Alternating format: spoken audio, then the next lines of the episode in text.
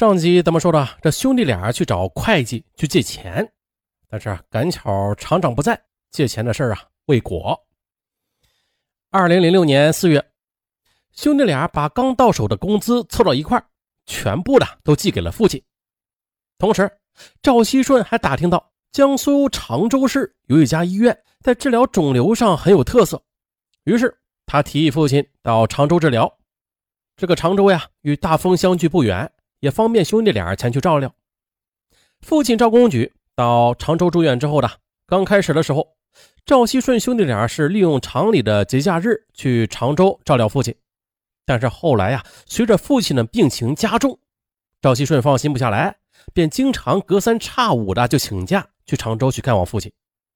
由于他的请假条是越来越多，车间主任怕影响生产，啊，就对他说：“小赵啊。”你照料你父亲是好事啊，那我们本不应该阻拦，但是你的假请的太多了，哎，你看看这一个月啊，你才上了不到十天班呢，这样算下去，不光影响到你的工资收入啊，还会影响到车间的生产进度的啊。再说了，医院里边是有专人照顾的，你呢也不必三天两头就去啊。可此时的赵熙顺，他一心想着对父亲行孝啊，对车间主任的话是根本就听不进去，慢慢的。车间主任就不准假了，他索性旷工去常州看父亲。他累次旷工引起了厂方的不满，最终呢，在多次劝说无效后，七月初呢，厂方对他做出了开除的决定。他这下工作没了，赵熙顺这才慌了起来。他先是找到厂长求情，并且请会计孙志清帮忙说话。孙志清此前也曾经多次劝他不能旷工了，那如今这事儿已经酿成了。他便叹了口气，对他说：“我也没有办法的，厂长这回是下定了决心的，肯定是改不过来了。那，你还是到别的厂里去看看吧。你现在有了技术，再找份新工作的话，那肯定不是难事的。”赵熙顺见回厂工作无望，啊，就要求孙志清把该月的工资提前支付给他。但是厂里实行的是质件工资制，他的计件单还会报到财务科呢，工资不好算。孙志清就让他等几天，说厂里统一发工资的时候再来拿吧。可是到赵熙顺这就变味儿了，他觉得孙志清呢是先不肯借钱给他，然后又不肯帮他说情，最后还不付给他工资，这好像是处处为难他。同时啊，他还听到一些同事议论过，说他的开除啊可能是孙志清在厂长面前告他的状，呃，这才导致的。什么？这还了得？他心里的火苗腾的就升了起来，在办公室对孙志清是破口大骂。后来啊，被人给劝阻了。那赵熙顺离开办公室之后呢心里是越想越气。这时呢他看到厂里的院角一处堆了不少的塑料泡沫，哎，他眼前一亮啊，摸出打火机，便将那些泡沫给点燃了。看着眼前的火光越燃越旺。他心里顿时啊觉得解气了不少。那赵熙顺在厂里放了一把仇恨的火，幸亏被人发现的早，抢救及时，这才未酿成火灾。不过这火苗是扑灭了，可是赵熙顺他心中的恨火却远远未消。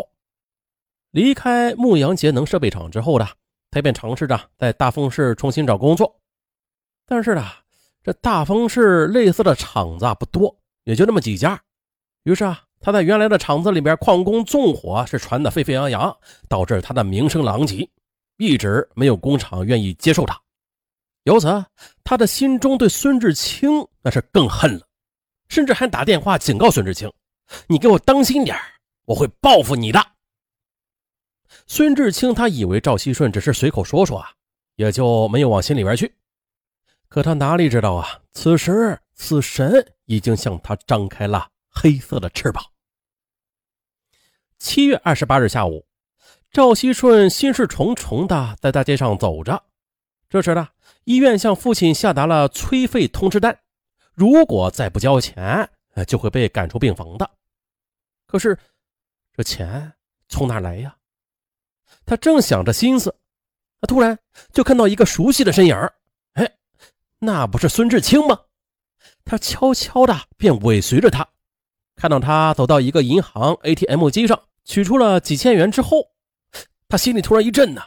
哎呀，他想起来了，早就听说孙志清的丈夫在常州做大老板，啊，家里肯定是有钱呐。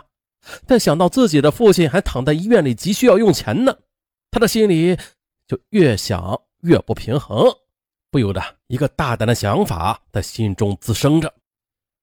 当天晚上，赵锡顺来到了弟弟赵锡振的住处，他对赵锡振说：“锡振，爸爸那边就需要交医疗费了，那现在我们也没有办法筹钱了，不如，不如我们就干上一片吧。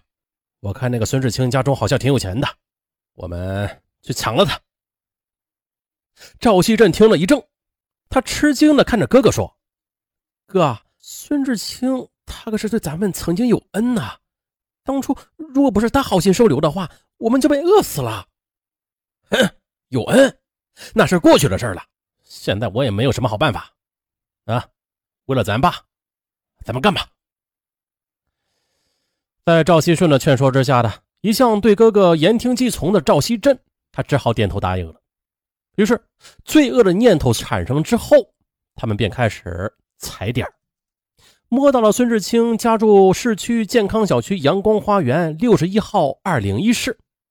孙志清现在和他的父母住在一起，他的父母呢都已经六十多岁了，孙志清的小孩才四岁，家中没有身强力壮之人。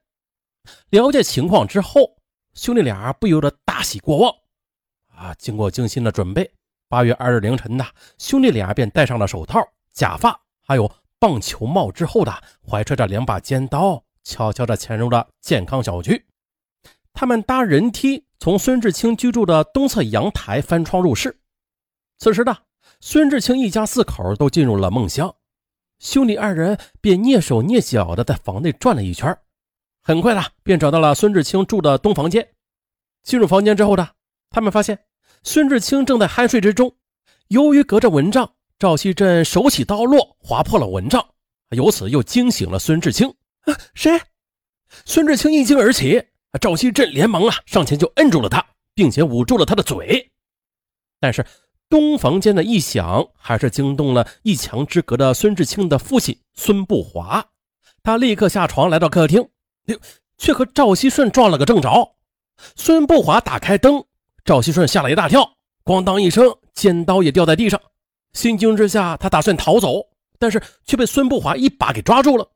孙不华还捡起赵熙顺不小心丢下的刀进行反击。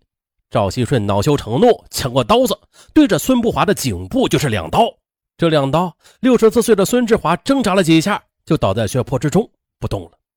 可是赵熙顺还没完。又对着他捅了好几刀，这才罢手。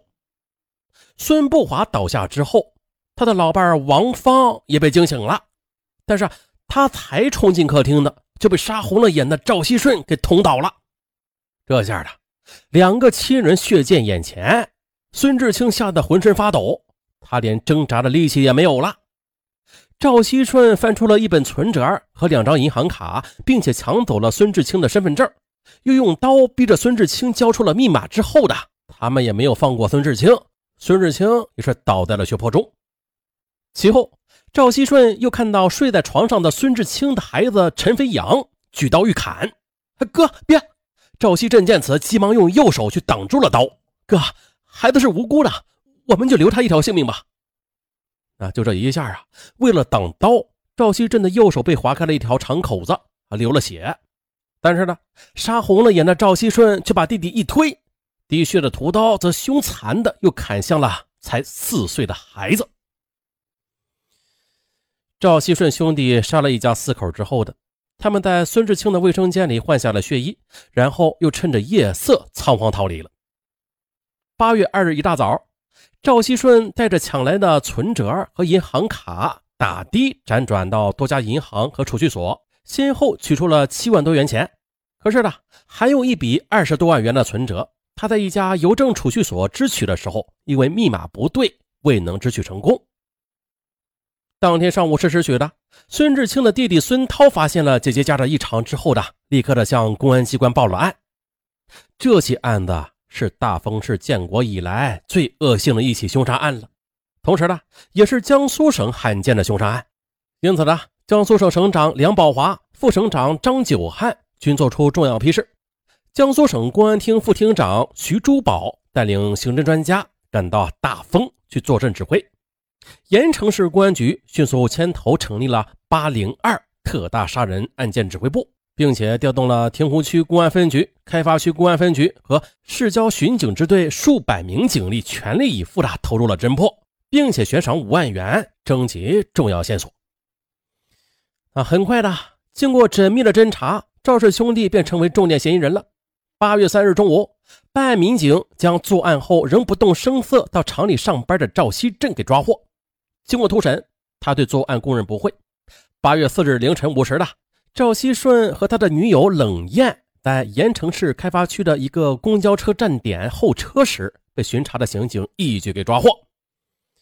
啊，赵氏兄弟落网之后的远在常州的父亲赵公举惊呆了，他实在是想不通啊啊，他们的儿子竟然会杀人犯法啊！对两个孝顺的儿子。他骂不绝口，啊，不对，这哪是孝顺呢？找个孝顺作为理由啊，就冠冕堂皇的去犯罪了吗？不，即使再冠冕堂皇的理由，也不能以罪恶为代价来交换。好，本案就到这儿，咱们下期再见。